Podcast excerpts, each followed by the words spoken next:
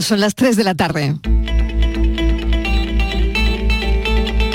La tarde de Canal Sur Radio con Mariló Maldonado. Creo que podemos calificarlo como positivo. Pero la pregunta más importante que debemos hacernos y responder es si hemos situado nuestras relaciones con Marruecos sobre una base más sólida y si tenemos una idea clara de hacia dónde queremos ir. Y la respuesta es decididamente que sí. Tampoco nos ha aclarado si esto está relacionado con el espionaje que sufrió con Pegasus y qué archivos le fueron sustraídos de su móvil. Ahora sabemos que el señor Bolaños tiene que ir a declarar. Esperemos que, como tiene obligación de decir la verdad, ahí cuente lo que en esta Cámara usted todavía no nos ha contado.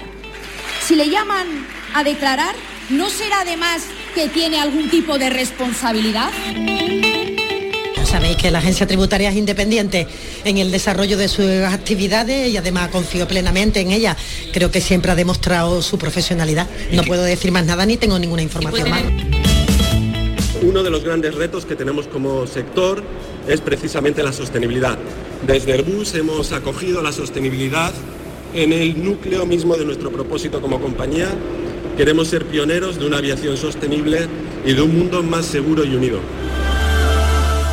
Estados Unidos es un país potente, lo que no sé si ellos en estas cuestiones se comprometen con toda su fuerza y capacidad o mm, tienen como norma a lo mejor no poner recursos públicos en sí mismos, sino que sea algo muy de iniciativa privada. Es muy típico de la filosofía, tanto para Expo como para Olimpiadas, ¿no? que ha realizado Estados Unidos hasta ahora, me parece.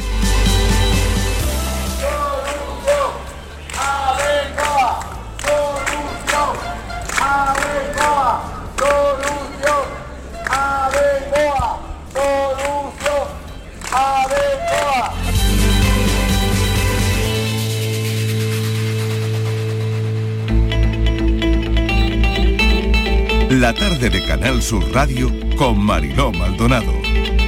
Muy buenas tardes, ¿qué tal? ¿Cómo están? Desplegamos el mapa de sonidos de, mm, del miércoles en nuestra línea de audios, los protagonistas de la actualidad y todo lo que ha ocurrido hasta esta hora. Vamos a contarles cómo transcurre la tarde.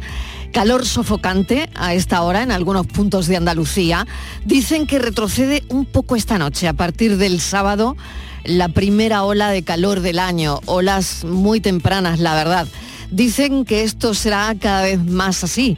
No le hemos dado la bienvenida, la bienvenida al verano todavía. En los últimos 40 años, solo una de cada siete olas de calor en España han sido en el mes de junio. Desde 1965 se han sufrido más de 60 olas de calor, pero muy pocas, solamente siete, han sido en el mes de junio. Es una de las más tempranas desde que se tienen registros. Es decir, que en esta fecha no es tan normal una ola de calor como la que viene. Hoy es el día de los océanos, en los océanos sigue subiendo la temperatura y continúan con su racha de temperatura récord por sexto año consecutivo. Además de absorber calor, actualmente el océano absorbe del 20 al 30% de las emisiones humanas de dióxido de carbono. Hoy hablaremos en nuestro café de los océanos y del mar y también eh, hablaremos de los océanos con una experta. Los candidatos a las elecciones andaluzas van a pasar calor, calor literal hoy. Otra cosa es que se acaloren también en los mítines. Bueno, sexto día de campaña. Otra candidatura que nos interesa y mucho, la de Málaga, para organizar una exposición internacional para el 2027. Málaga compite con otras cuatro ciudades, la norteamericana puede que sea una de las favoritas, Minnesota. Así que ojalá Málaga pueda conseguirlo. La carrera empieza hoy. Pendientes del atropello de Berlín, todavía no sabemos lo que ha pasado. Por el momento no han trascendido los motivos de lo que ha ocurrido. El conductor ha sido detenido de ese vehículo que ha ramplado con todo lo que todas las personas que habían en la, en la acera, porque se ha metido en la acera. Lo que se sabe hasta ahora es que quiso huir, pero fue atrapado por la gente que estaba allí. Era muy consciente este conductor de lo que estaba haciendo. Llevaba un Renault Clio de color gris y arrolló a un grupo de peatones. Posteriormente dio marcha atrás y avanzó 200 metros hasta la esquina de una de las calles que confluye en esa zona donde se empotró en el escaparate de una perfumería. Hay un muerto, heridos, heridos además algunos estudiantes. Estaremos pendientes. Esta es la hora de vuelta a casa para quienes tengan jornada partida o intensiva que acaben ya. Igual ya han parado en una gasolinera. La gasolina sigue subiendo y no parece que tenga techo. Litro de gasolina en el 85% de gasolineras, 2,9 céntimos, según el geoportal de gasolineras del Ministerio de Transición Ecológica. Dos céntimos más que ayer y no sabemos si menos que mañana, 27 céntimos más que cuando entró en vigor la ayuda a los carburantes. Llenar un depósito de 50 litros cuesta hoy un 27% más que a principios de año. ¿En qué se traduce esto? Fácil, que pagamos 20 euros más que entonces. Gasolio un 30% más. Nuevo registro récord 1,95 en una de cada cuatro más de lo que estamos comentando, 1,95 el gasolio.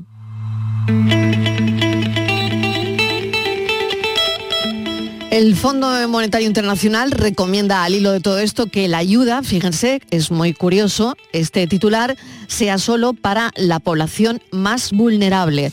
Esto es un informe al hilo de lo que estamos contando de la ayuda a los carburantes. Bueno, pues el Fondo Monetario Internacional recomienda que esta ayuda sea solo para población vulnerable.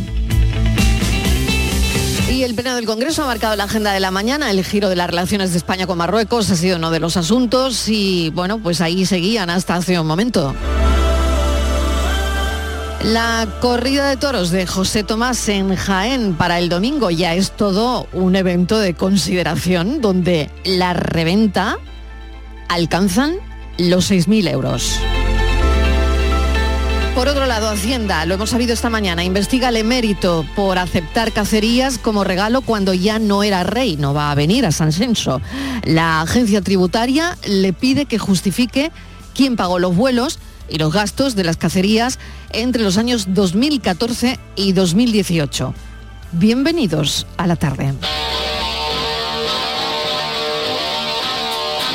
No pasaba de los 20, el mayor de los tres chicos que vinieron a atracarme el mes pasado. Subvencionanos un pico y no te hagas el valiente, que me pongo muy nervioso si me enfado. Me pillaron 10 500 y un peluco marca Omega, con un pincho de cocina en la garganta. Pero el disco se dio cuenta y me dijo, che colega, ¿te pareces a Sabina, ese que canta? Era una noche cualquiera, puede ser que fuera 13, que más da pudiera ser que fuera martes. Solo sé que algunas veces, cuando menos te lo esperas, el diablo va y se pone de tu parte. Este encuentro hay que mojarlo con jarabe de litrona, compañeros antes de que cante el gallo. Tranquilo tronco, perdona, y un trago para celebrarlo. Los tres iban hasta el culo de caballo. A una barra americana me llevaron por la cara, no dejaron que pagara ni una ronda. Controlaban tres fulanas, pero a mí me reservaban los encantos de Maruja, la cachonda. Nos pusimos como motos con la birra y los canutos. Se cortaron de meterse fuerte. Protagonista de la actualidad también hoy, Joaquín Sabina. La Audiencia Nacional rechaza el recurso por la tributación de sus derechos de autor. Joaquín Sabina ha perdido ante Hacienda un pleito de dos millones y medio de euros. La, Hacienda, la Audiencia Nacional ha desestimado ese recurso contra esa liquidación por no declarar correctamente sus derechos de autor hace más de una década. En, año, en el año 2019 ya perdió una serie de pleitos contra la agencia tributaria. Así que, bueno, Hoy también Joaquín Sabina en la actualidad por ese pleito que ha perdido con Hacienda de 2 millones y medio de euros.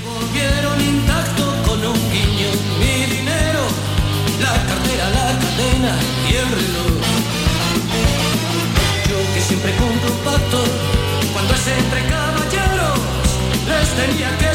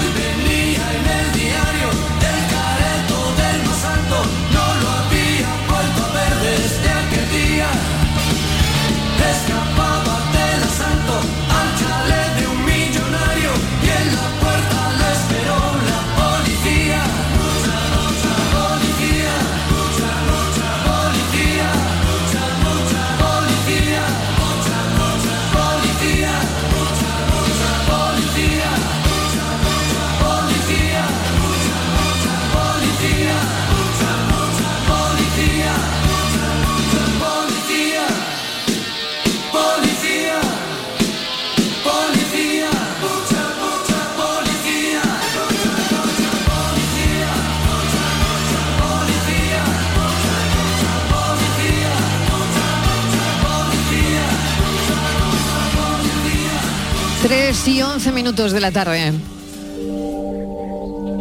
La tarde de Canal Sur Radio con Mariló Maldonado.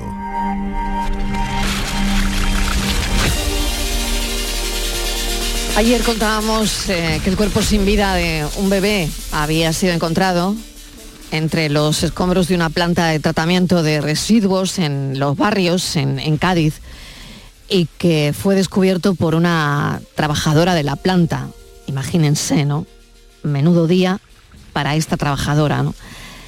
Un día antes, el pasado lunes, encontraron a otro bebé recién nacido en Madrid, en, concretamente en Aluche.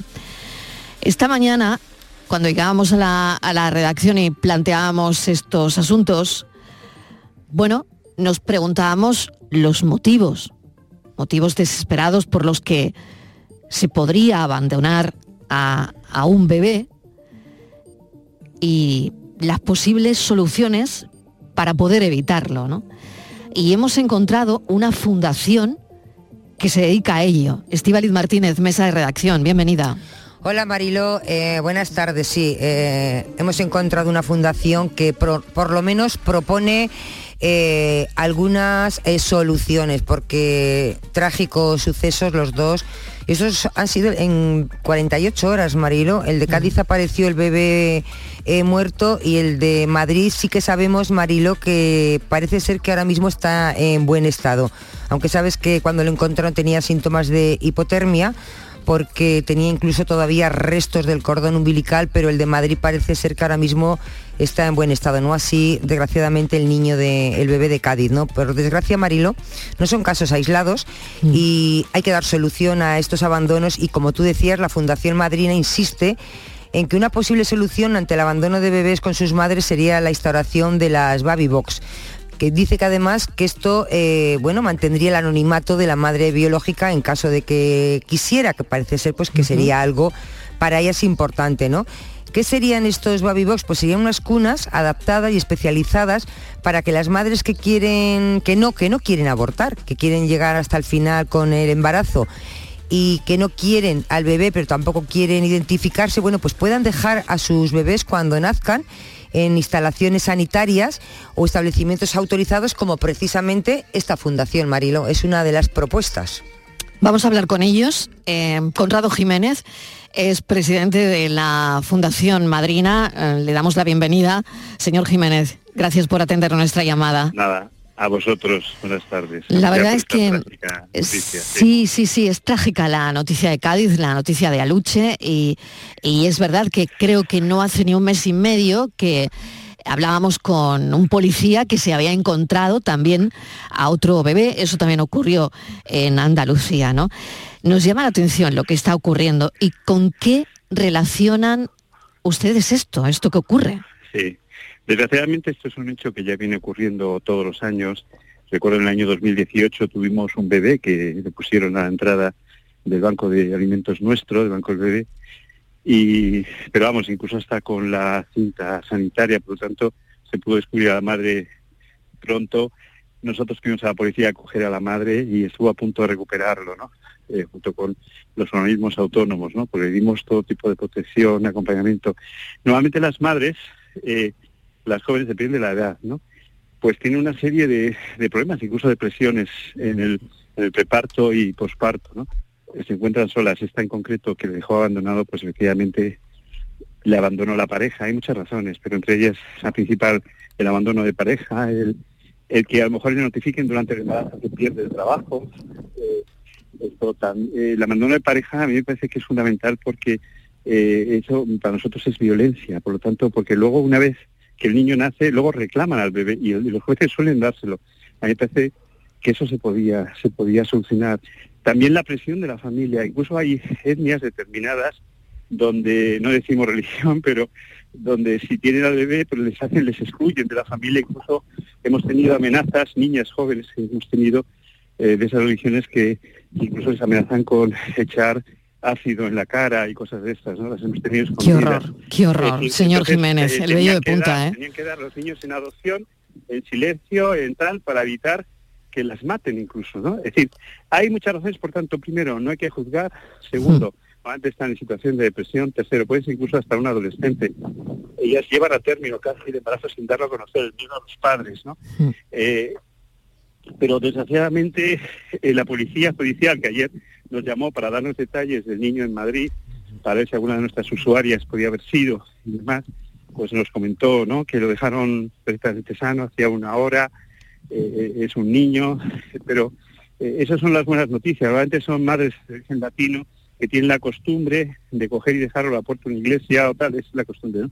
Pero eh, casos horrendos son los que... Sí, el de ayer de, los barrios aquí en Cádiz que es tiran- horrendo. que los tiran Es horrendo porque... de en los Exacto, exacto, Claro. porque este ha Entonces, aparecido en un eso, vertedero, claro. Sí, para evitar eso, primero, eh, yo creo que hay que tomar una serie de medidas. Primero, que el abandono de la pareja sea, sea también un delito. Es decir, que eh, una madre gestante y demás, por lo menos, que no se le reconozca la paternidad y se le retire. Punto número uno. Segundo, dar más apoyo a las madres. Es decir, hay, hay incluso servicios sociales.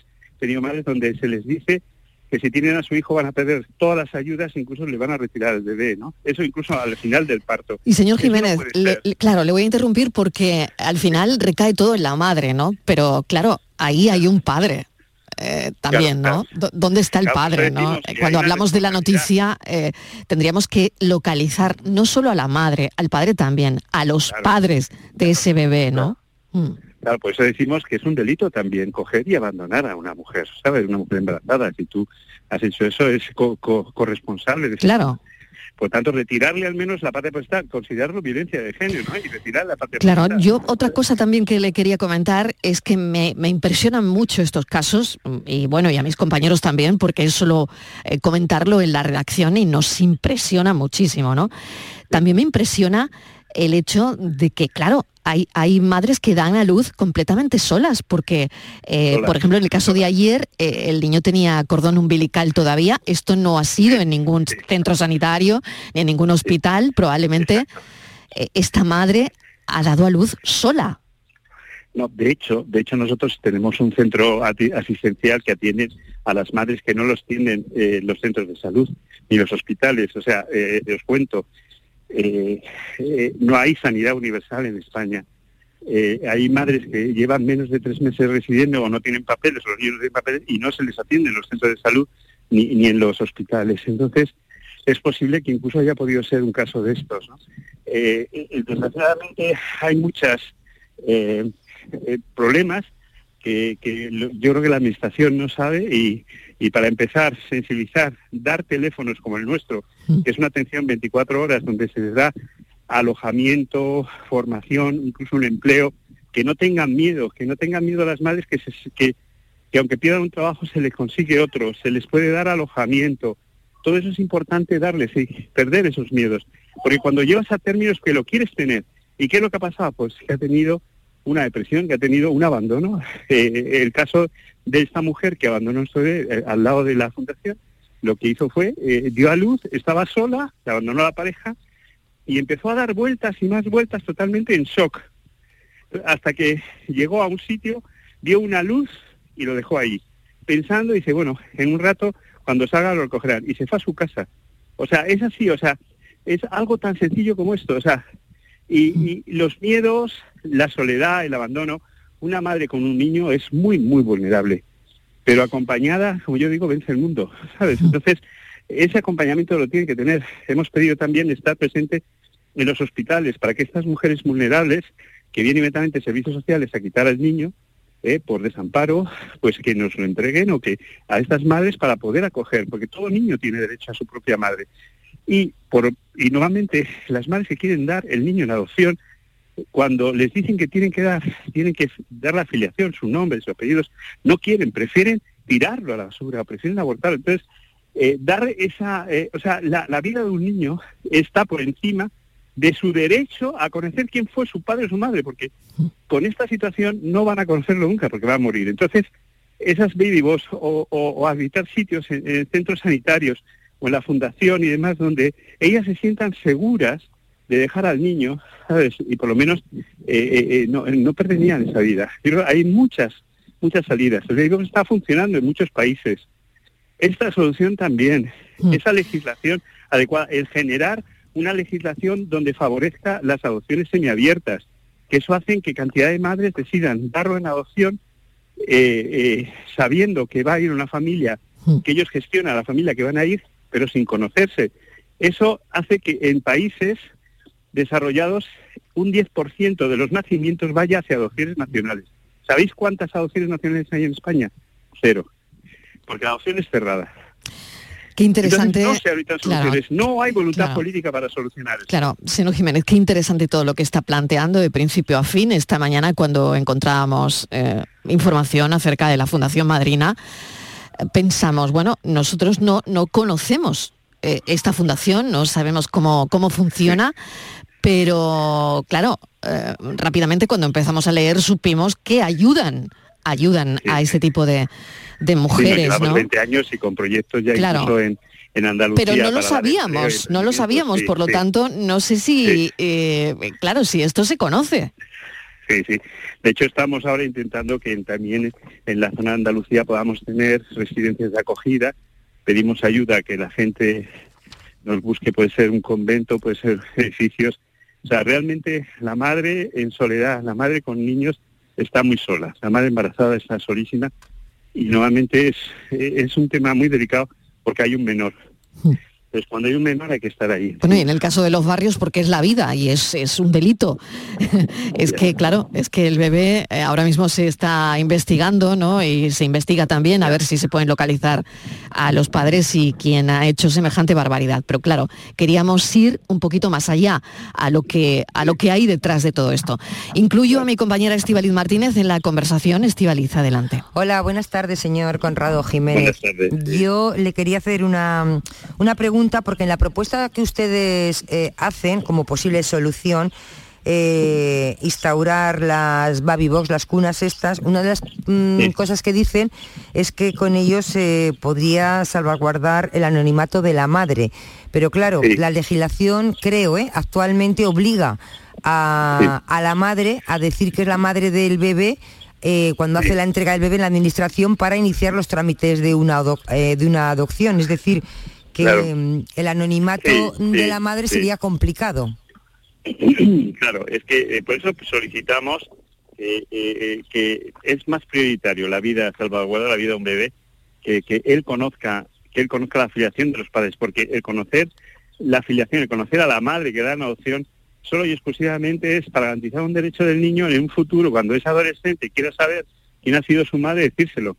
Pero es que, eh, desgraciadamente, estos casos demuestran que no, eh, o sea, que, que no es viable, ¿no? Que, que muchas madres deciden eh, darlo, o sea, tirarlo, ¿sabes? Tirar un cubo de basura, matarlo porque es que no quieren, ¿no? No quieren. Entonces, eh, eso es un tema grave y a mí me parece que, eh, que a mí, eh, o sea, hay que buscar experiencias en nuestro alrededor porque ya lo están, ya lo están encontrando, ¿no? En las box, en entidades como la nuestra que puedan acoger estos niños en centros sanitarios. Eh, eh, yo es más prioritario eso que, que realmente dar esa afiliación, porque un pequeño dato, nosotros, eh, un caso de una violación, una violación múltiple de una de nuestras madres, quiso seguir adelante con su embarazo y la llevé al, al hospital cuando iba a dar a luz. Explicamos que sencillamente lo único que tenía que hacer es verbalizar a los médicos que ya está. De hecho, se nos retiraron al momento del parto y estuvo tres días como triste y demás. Eh, y entonces le dije, porque, ¿por qué? Dice, porque le quería dar un nombre a mi hijo y me han dicho que no, que el nombre se lo dará a enfermeras. Pero simplemente por esa tontería pueden, eh, pueden eh, romper un- una adopción. O sea, eh, la sensibilidad de una mujer que ha tenido en su vientre a un hijo de, de, de nueve años es tremendo, o sea, ese vínculo que hay. Entonces, por lo menos concederle dos derechos. El derecho a dar el nombre al niño y el derecho a que pueda saber que está en una familia estable, tener conocimiento de cómo va el niño, cómo va educándose, cómo va creciendo, pero sin tener contacto con la familia adoptante. Entonces, con eso ella se garantiza el derecho de la seguridad de que ha tomado la mejor decisión. Es como en bolsa y mercados que yo estuve trabajando, la incertidumbre genera desconfianza y genera que el mercado caiga. Pero el, la, la seguridad hace que, que crezca. Por eso es importante dar seguridad a estas madres. Se olvida, se- nos acordamos de los niños, pero se olvida a las madres que son las que las que van a tomar esa decisión. Entonces es importante tenerlas en cuenta, que se les ha olvidado. Y, y los legisladores siempre viven de espaldas a la realidad. No cuentan, ellos piensan que están por encima de todo y, y no, no consultan. Y se podía resolver muy sencillamente con dos, con dos sutilezas. Entonces, eso a mí me parece que es importante, lo que hemos dicho, de respetar el deseo de la madre, dar el nombre, de respetar el derecho de la madre a decidir qué tipo de familia quiere, porque todas tienen miedo y que si doy mi niño, quiero que este niño le dé la oportunidad de vivir, quiero que este niño esté en una familia bien, etcétera. ¿Sabes? Entonces, eh, todo eso que es la adopción semiabierta, que existe en otros países, pues yo creo que, que- son cosas que funcionan. Lo tengo que dejar aquí. mm, Conrado Jiménez, le agradecemos enormemente que bueno, nos haya atendido y esté contándonos mm, dónde, dónde está, dónde reside eh, el problema, ¿no? Eh, Conrado Jiménez es presidente de la Fundación Madrina. Le agradecemos enormemente que ante estos Nada, casos de, digo- de abandonos de bebés nos haya atendido. Digo, siempre digo que cada niño que nace lleva un mensaje es que Dios todavía no ha perdido la esperanza en el hombre. Que la gente nos llame, eh, busque la página web madrina.org, que una madre antes de abandonar un bebé nos escriba y nos llame. Gracias, un, saludo, más sensibilidad y, apoyo a las madres, también por parte de, los servicios sociales, en fin. eh, vemos que detrás de, de un abandono de, de un bebé hay, hay infinitas historias. Bueno, seguimos, seguimos con otras cosas. La tarde de Canal Sur Radio con Mariló Maldonado.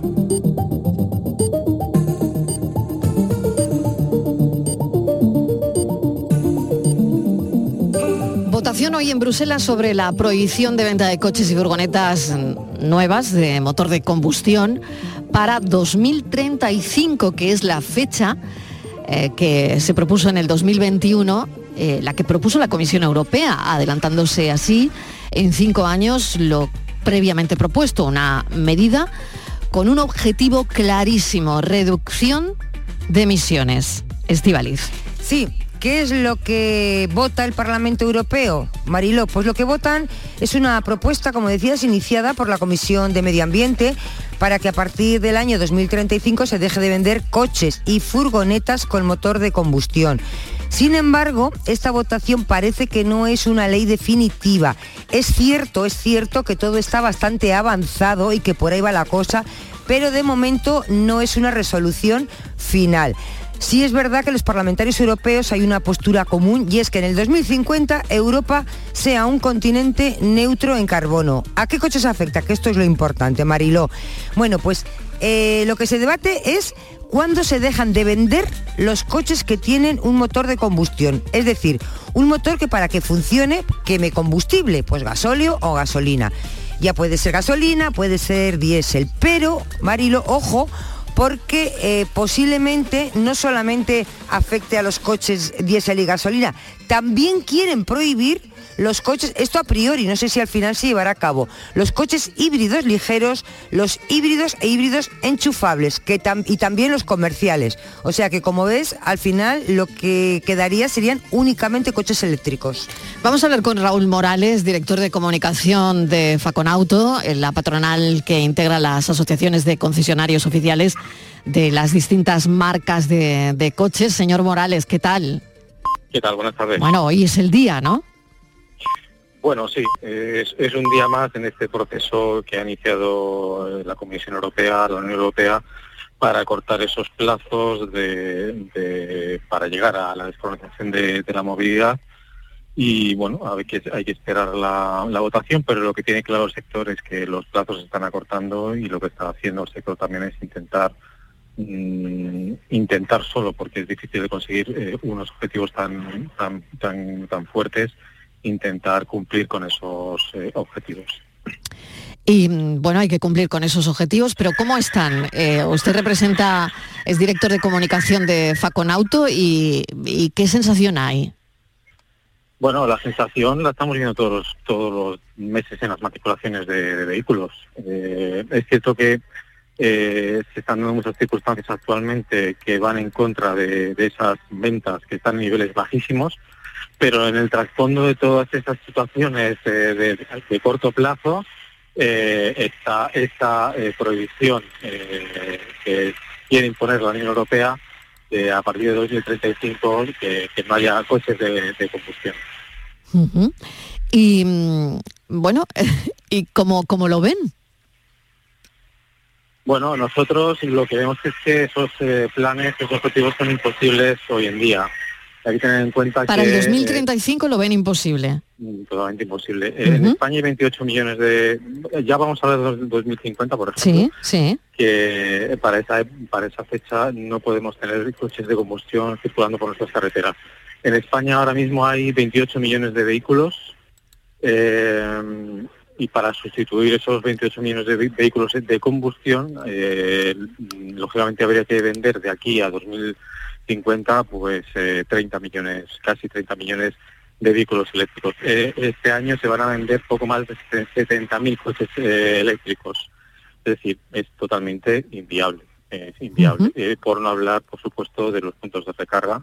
En España hay ahora mismo 14.000 puntos de recarga de acceso público y en 2030, según nuestros cálculos, debería haber 340.000 puntos de recarga si queremos alcanzar esos objetivos eh, de la Unión Europea. Por lo tanto, esto, esto no va a estar, señor Morales. Los puntos de recarga, eh, eh, esto no va a llegar a tiempo. No, no, va a llegar y, y aparte y la tercera derivada es que la mayor parte de las familias no pueden acceder a esas nuevas tecnologías porque ahora mismo son eh, son más caras que Claro, los coches de combustión. Claro, es que todo esto casa también con, con lo que está pasando ahora mismo, ¿no? Y con la situación económica que tenemos y con todo lo que está ocurriendo y con el precio del combustible, Bueno, etcétera, ¿no? La situación económica agrava, agrava este, este problema, pero antes de esta situación económica eh, nuestra nuestro punto de vista era el mismo. Eh, se va a crear un gap entre estas familias, esas economías familiares que sí pueden acceder a esas eh, nuevas tecnologías y eh, familias, la mayoría, que no van a poder acceder a esas nuevas eh, tecnologías, no van a poder acceder a, ese- a esos, a esos eléctricos. ¿Ves algún momento de, mm, bueno, de, de- de la votación de, de Bruselas hoy? Porque quiero preguntarle también, eh, el otro día informábamos en la actualidad que la gente está comprando mucho coche de segunda mano y que esto es lo que está sosteniendo al sector ahora mismo. ¿Es así? Bueno, es así, pero en parte. ¿eh? Los coches de segunda mano que más se están vendiendo ahora mismo son los coches con más de 10 años. Eh, mm, eh, tenemos un problema, el problema de los microprocesadores, que hace que no haya suficientes eh, coches en los concesionarios para atender la demanda. Eso hace que no se genere bolsa de coche usado de entre 0 y 5 años. Entonces lo que está ocurriendo es que efectivamente se están vendiendo más coches mm, usados, pero más coches usados de 10 años. De hecho, en España se venden más coches de 10 años que coches nuevos. Claro. Estivaliz, eh, adelante. Sí, eh, hola, buenas tardes, señor Morales. Lo de, Hola. mm, claro, eh, en, en Europa dicen, que ellos han hecho sus cálculos y dicen, eh, a partir del 2035 ya no se venden más coches diésel, gasolina, de combustión, porque como el coche dura 15 años, pues en 2035 más 15 estamos en el 2050 y ya nadie va a tener un coche porque no lo ha podido comprar, porque se supone que no se ha vendido. Hablamos mm, de, de nuevo. Pero eh, claro, eso es muy muy complicado porque la gente eh, dice una persona, por ejemplo, ¿no? Dice yo hago, pues no sé, recorro 30.000 kilómetros al año eh, por una autovía, dice, ¿y yo hasta cuándo me puedo comprar un coche diésel o gasolina? ¿Qué margen tengo yo para comprarme un coche de estos? Bueno, no sé pues si si se sabe o no se sabe, claro, es, un- si es sale una lotería. Bueno, si sale adelante esta eh, eh, la votación de esta tarde, eh, el plazo está claro. A partir de 2035 no vas a poder comprarte un coche eh, eléctrico, un coche de, de- de combustión. Eso está a la vuelta a la vuelta de la esquina. De todas formas, eh, esto es una primera votación, pero no es definitiva, porque ahora tiene que pasar más votaciones, tiene que, votar la, la comisión, tiene que luego eh, también ver la posición de cada país, que no todos los países tendrán la misma, la misma opinión. Y puede haber una cosa intermedia, porque también se habla de los híbridos, o sea, los híbridos que nos los han estado ahí un poco metiendo como una opción, una solución, y parece ser que el híbrido tampoco estaría dentro de lo que la Unión quiere, también estarían fuera. Sí, el híbrido está, en el punto de mira porque el híbrido no deja de ser eh, un vehículo de combustión porque tiene un motor. Pero eso sí que para nosotros es una aberración porque el híbrido y el híbrido enchufable, bajo nuestro punto de vista, es el paso intermedio para llegar al coche eléctrico. Eh, y de hecho, si se quiere descarbonizar la movilidad, eh, el, el híbrido, el híbrido enchufable, desde luego eh, es una opción, una de las mejores opciones, que además está teniendo el respaldo de- del mercado y el respaldo de, los fabricantes. Y luego se olvida otra cosa. Si se quiere descarbonizar la movilidad, lo primero que se debería hacer, y esto lo dice el sector constantemente, es quitar de la circulación los coches eh, más antiguos, que son realmente los más contaminantes. Eh, en España la media del parque roza los 14 años, estamos a la cola de Europa y esos coches son altamente, altamente contaminantes. Por eso eh, nosotros insistimos en que habría que ir a un plan de descarbonización que pasara por la- el achatarramiento de los coches más antiguos. Muy bien, pues Raúl Morales, le agradecemos enormemente que nos haya atendido. Hoy lo comentábamos, es un día de votación en Bruselas sobre la prohibición de venta de coches y furgonetas nuevas de, de motor de combustión para el año 2035. Y bueno, nos parecía oportuno pues, charlar, hablarlo, ¿no? A ver cómo qué pensaba el sector. Muchísimas gracias y un saludo. Gracias a vosotros, un saludo. Nos vamos un momentito a publicidad y a la vuelta vamos a hablar de los océanos. La tarde de Canal Sur Radio con Mariló Maldonado. También en nuestra app y en canalsur.es. Por la brisa del mar, todo. Por el verano que te mereces, en Viajes El Corte Inglés te lo damos todo. Las mejores ofertas de cruceros a todos los destinos con hasta un 50% de descuento. Reserva desde solo 50 euros tu crucero por el Mediterráneo desde 389 euros con tasas de embarque incluidas. Y llévate de regalo una pantalla inteligente Google Nest Hub. Además, con el programa Confianza incluida, viaja con total tranquilidad. Consulta condiciones. Viajes El Corte Inglés. Por tu verano, todo. Recuperar tu pelo está mucho más a tu alcance de lo que puedas imaginar. En Clínicas Beyman ponemos a tu disposición especialistas de primer nivel en microinjerto. Prestigiosos doctores y un magnífico equipo de técnicos harán que recuperes tu pelo de una forma sencilla, indolora y lo más importante, con resultados garantizados. Beyman Capilar, con la seguridad de Clínicas Beyman. Cariño, ¿te importa levantarte un momentín del sofá? Se me ha caído entre los cojines un inolvidable tour gastronómico por los 10 mejores restaurantes del mundo con visita guiada por sus cocinas de la mano de sus chefs y por mucho que meto la mano no llego a cogerlo. Nunca un euro tuvo tanto valor. Super 11 de la 11. Por solo un euro, hasta un millón. Super 11 de la 11. A todos los que jugáis a la 11, bien jugado. Juega responsablemente y solo si eres mayor de edad. Las mañanas del fin de semana son para ti, con Andalucía en la radio, con toda la luz, el talento y la alegría de nuestra tierra, con nuestra historia, cine, flamenco y toda la actualidad del fin de semana. Días de Andalucía, con Domi del Postigo, los sábados y domingos desde las 9 de la mañana. Quédate en Canal Sur Radio, la radio de Andalucía. La tarde de Canal Sur Radio con Mariló Maldonado. Your call.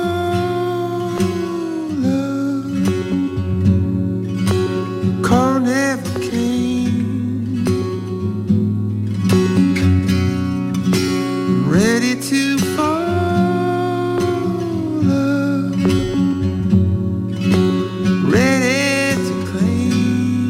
Ay, da miedo mirar el termómetro aquí en la Costa del Sol, ahora mismo 35 grados, calor sofocante a esta hora en algunos puntos de Andalucía. Dicen que podría retroceder un poquito esta noche el calor, pero a partir del sábado la primera ola de calor del año. Son olas de calor muy tempranas, la verdad. Dicen que esto va a ser cada vez mm, más así.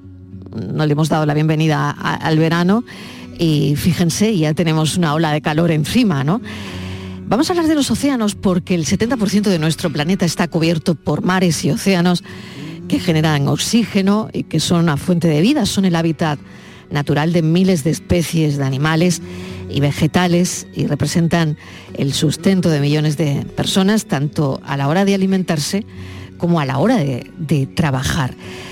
Y bueno, el, el calor también va al fondo de los océanos porque los océanos absorben calor actualmente del 20 al 30% de las emisiones humanas de dióxido de carbono.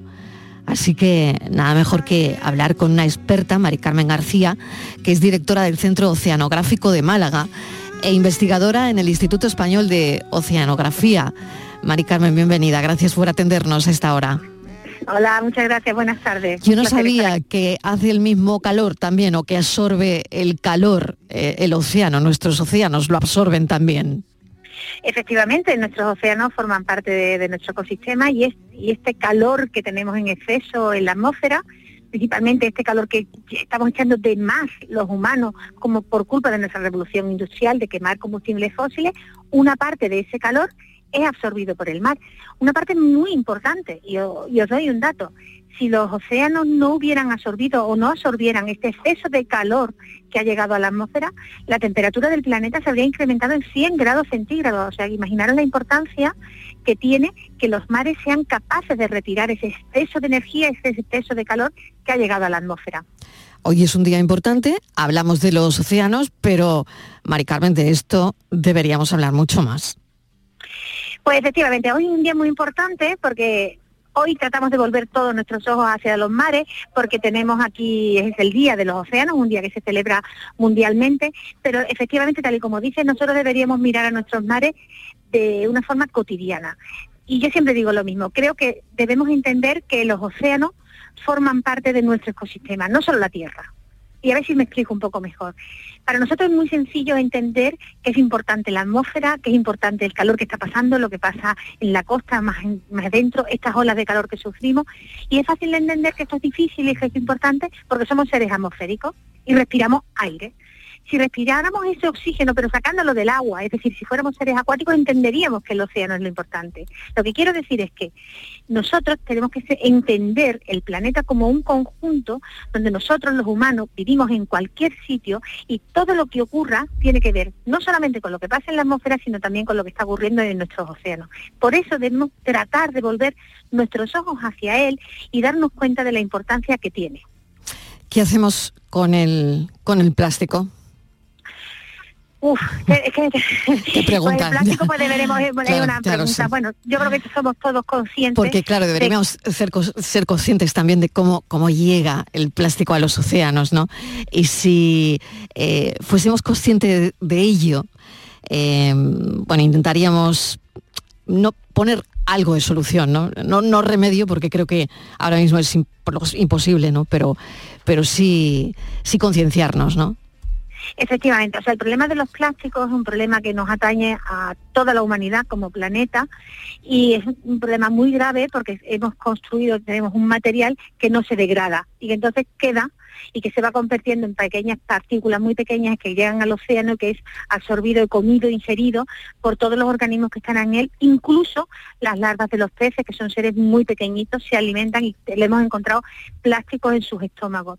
Es un problema muy grave que solo pasa, su solución mm, pasa exclusivamente por la concienciación, porque todos nos demos cuenta de que el mar, que insisto en la idea de anterior, no empieza en la playa, no empieza en la costa cuando nosotros estamos y venimos al chiringuito vamos al mar a pasar un día de playa. El mar empieza en mi casa, empieza en mí misma, empieza en cualquier alcantarilla que nosotros tengamos en nuestras ciudades. Da igual que esa ciudad sea costera o sea de interior. Es un conjunto y todas nuestras acciones pasan porque pensemos que tenemos que cuidarlo todo en su conjunto. Y el tema de los plásticos, como volviendo al mismo, pues pasa porque entendamos que tenemos que cambiar nuestro modelo. Pasa porque cambiemos la forma de consumir.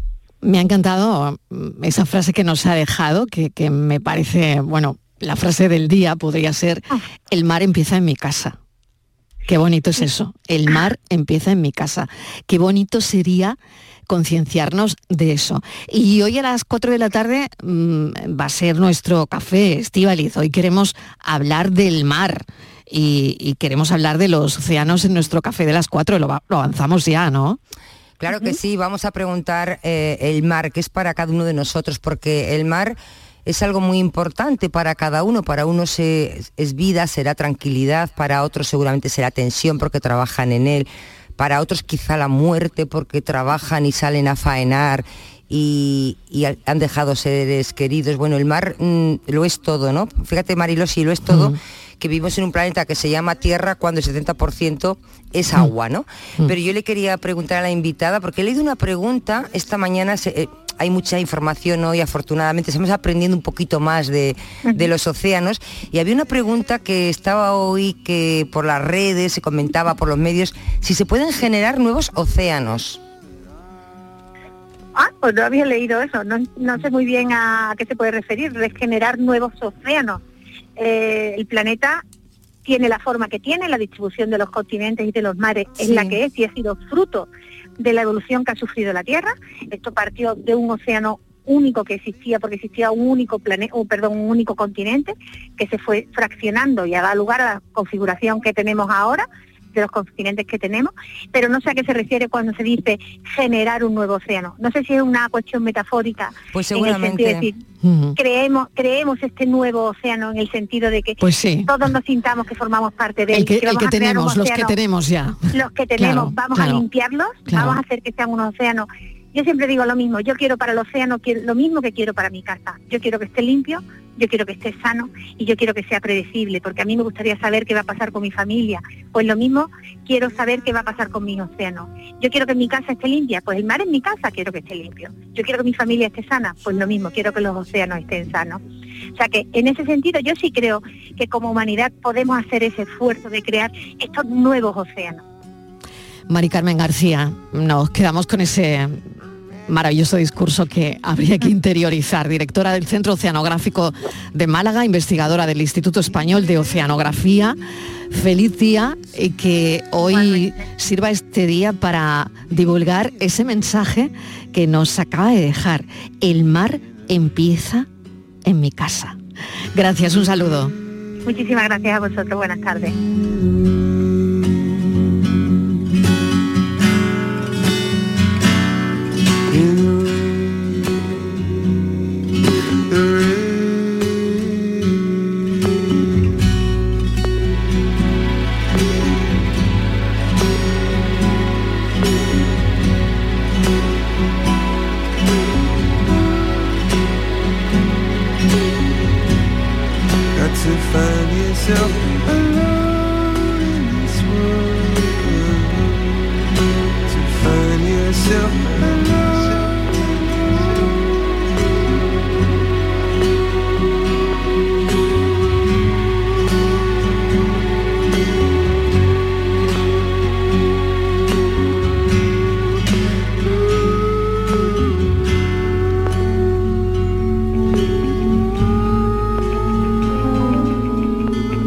Momento para la foto del día, son casi las 4 menos 10. Virginia Montero, bienvenida, ¿qué tal? ¿Qué tal? Buenas tardes. La imagen de hoy es la propuesta por Daniel Pérez. Ejerce el fotoperiodismo desde hace 20 años.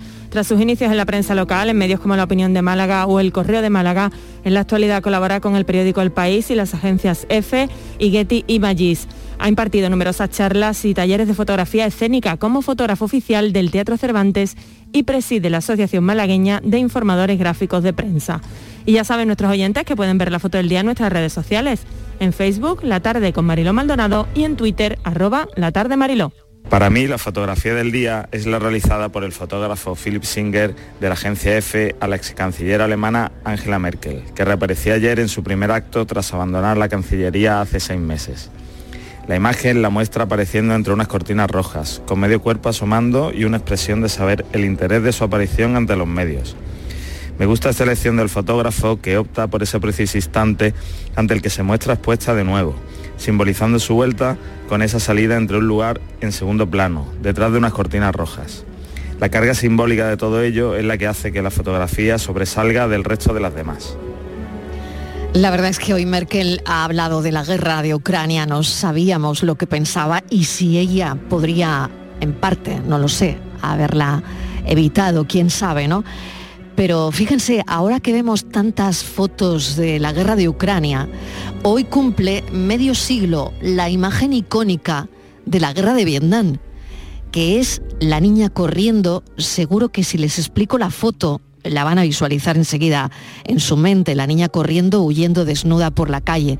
Una foto durísima por la triple fragilidad de la víctima principal, que es el centro de la foto.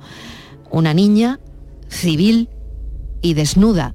Cuando el fotógrafo reveló esta, esta foto se llevó las manos a la cabeza. Le costó que la publicaran sus jefes, sus editores, pero hoy hemos sabido medio siglo después que la niña sufrió el rechazo de otros niños, que sufrió ansiedad y depresión a lo largo de su vida. Es la historia de esa foto que sin que hubiese redes dio la vuelta al mundo.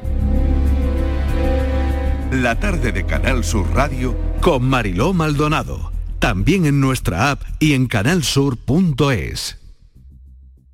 Canal Sur Radio Sevilla, la radio de Andalucía. Bienvenidos a Sacaba. Mil metros de electrodomésticos con primeras marcas. Grupos Whirlpool, Bosch y Electrolux. Frigoríficos, lavadoras, hornos, vitros. ¿Quieres más? Aires acondicionados, aspiradoras, pequeños electrodomésticos. Y financiamos en 12 o 20 meses sin intereses solo tú y Sacaba. Tu tienda de electrodomésticos en el Polígono Store en calle nivel 23. Ven a ver nuestra exposición y sus 25 años de experiencia. Sacaba. En Grupo Sirsa y sus marcas Renault, Dacia, Mazda, Volvo y Suzuki volvemos a tenerlo todo muy claro. Tenemos más de mil vehículos de ocasión y de entrega inmediata, con hasta cuatro años de garantía y hasta 3.000 euros de descuento. Más de mil coches, hasta cuatro años de garantía y hasta 3.000 euros de descuento. ¿A que lo ves? Muy claro. Grupo Sirsa, tus concesionarios Renault, Dacia, Mazda, Volvo y Suzuki de Sevilla. El talento empieza cuando cada clase es una experiencia, cuando el mundo entero es tu escenario para demostrar lo que vales, cuando conectas con la gente que te acompañará en tu futuro y cuando te esfuerzas al máximo para conseguir la excelencia. El talento empieza en Loyola. Inscríbete a nuestras pruebas de admisión en uloyola.es. Universidad Loyola, We Are Talent. Cada noche, de lunes a jueves, tienes una cita a la que no puedes faltar. Conmigo, en Canal Sur Radio, en el programa del Yuyu, porque siempre hay que ver el lado amable de la vida. Y de eso, ya sabes, que sé un rato. El programa del Yuyo. Te espero de lunes a jueves a las 10 de la noche. Quédate en Canal Sur Radio, la radio de Andalucía. La tarde de Canal Sur Radio con Mariló Maldonado. Estos son nuestros teléfonos 95 1039 105 y 95 1039 16. Virginia Montero, ¿qué tal? Bienvenida de nuevo. Hola de nuevo.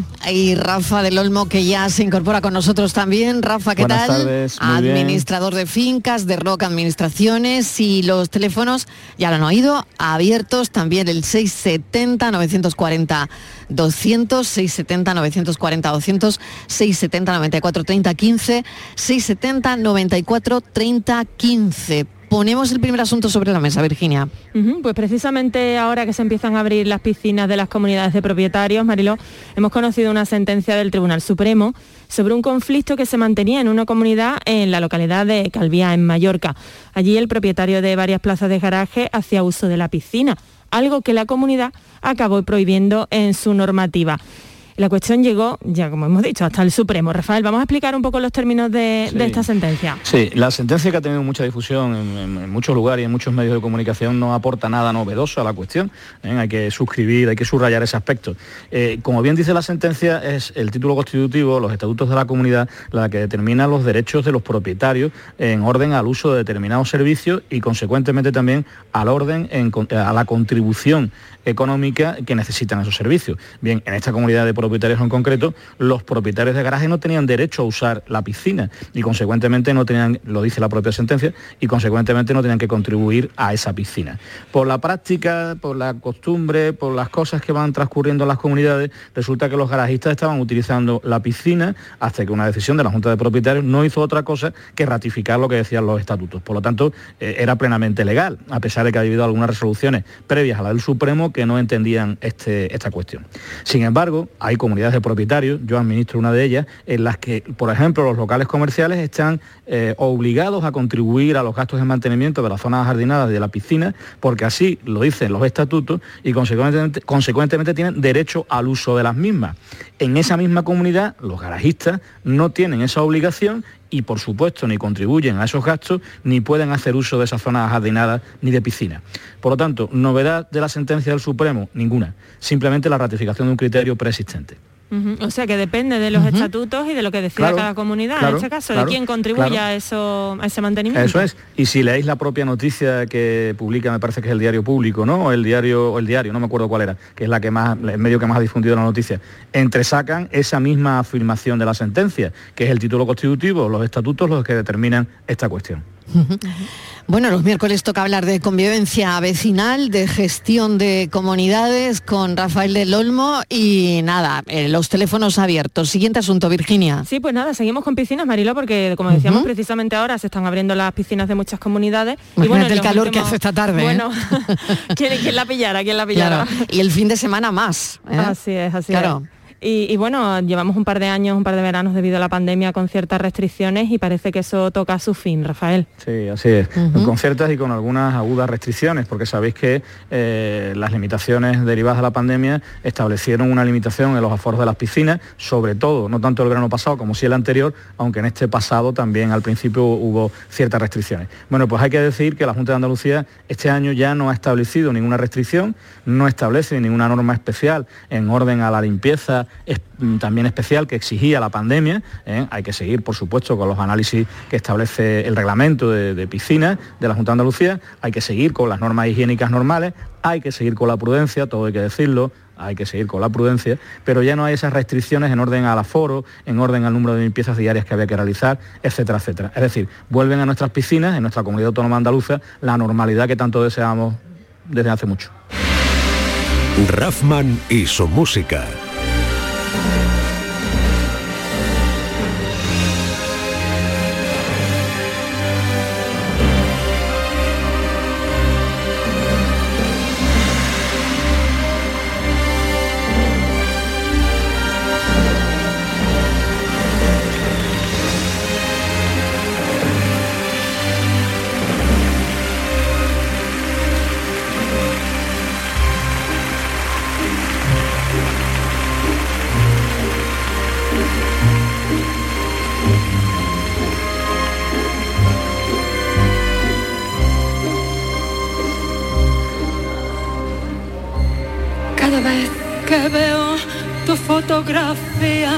Descubro algo nuevo que antes no veía.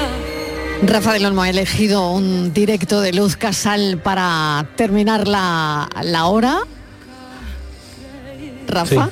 Sí, sí, sí, sí, sí, es una canción que había escuchado hace muchísimo tiempo de Vainica Doble que ya interpretan en este disco con, Sí. con la que empieza con esa voz maravillosa, doblada, rota, y utilizando cantidad de oximorones, contradiciéndose con cosas hermosísimas y hablando de cómo una relación amorosa es una contradicción permanente y a lo mejor la única forma de salvarla muchas veces, sobre todo cuando se prolonga en el tiempo, es esa contradicción que es tan humana.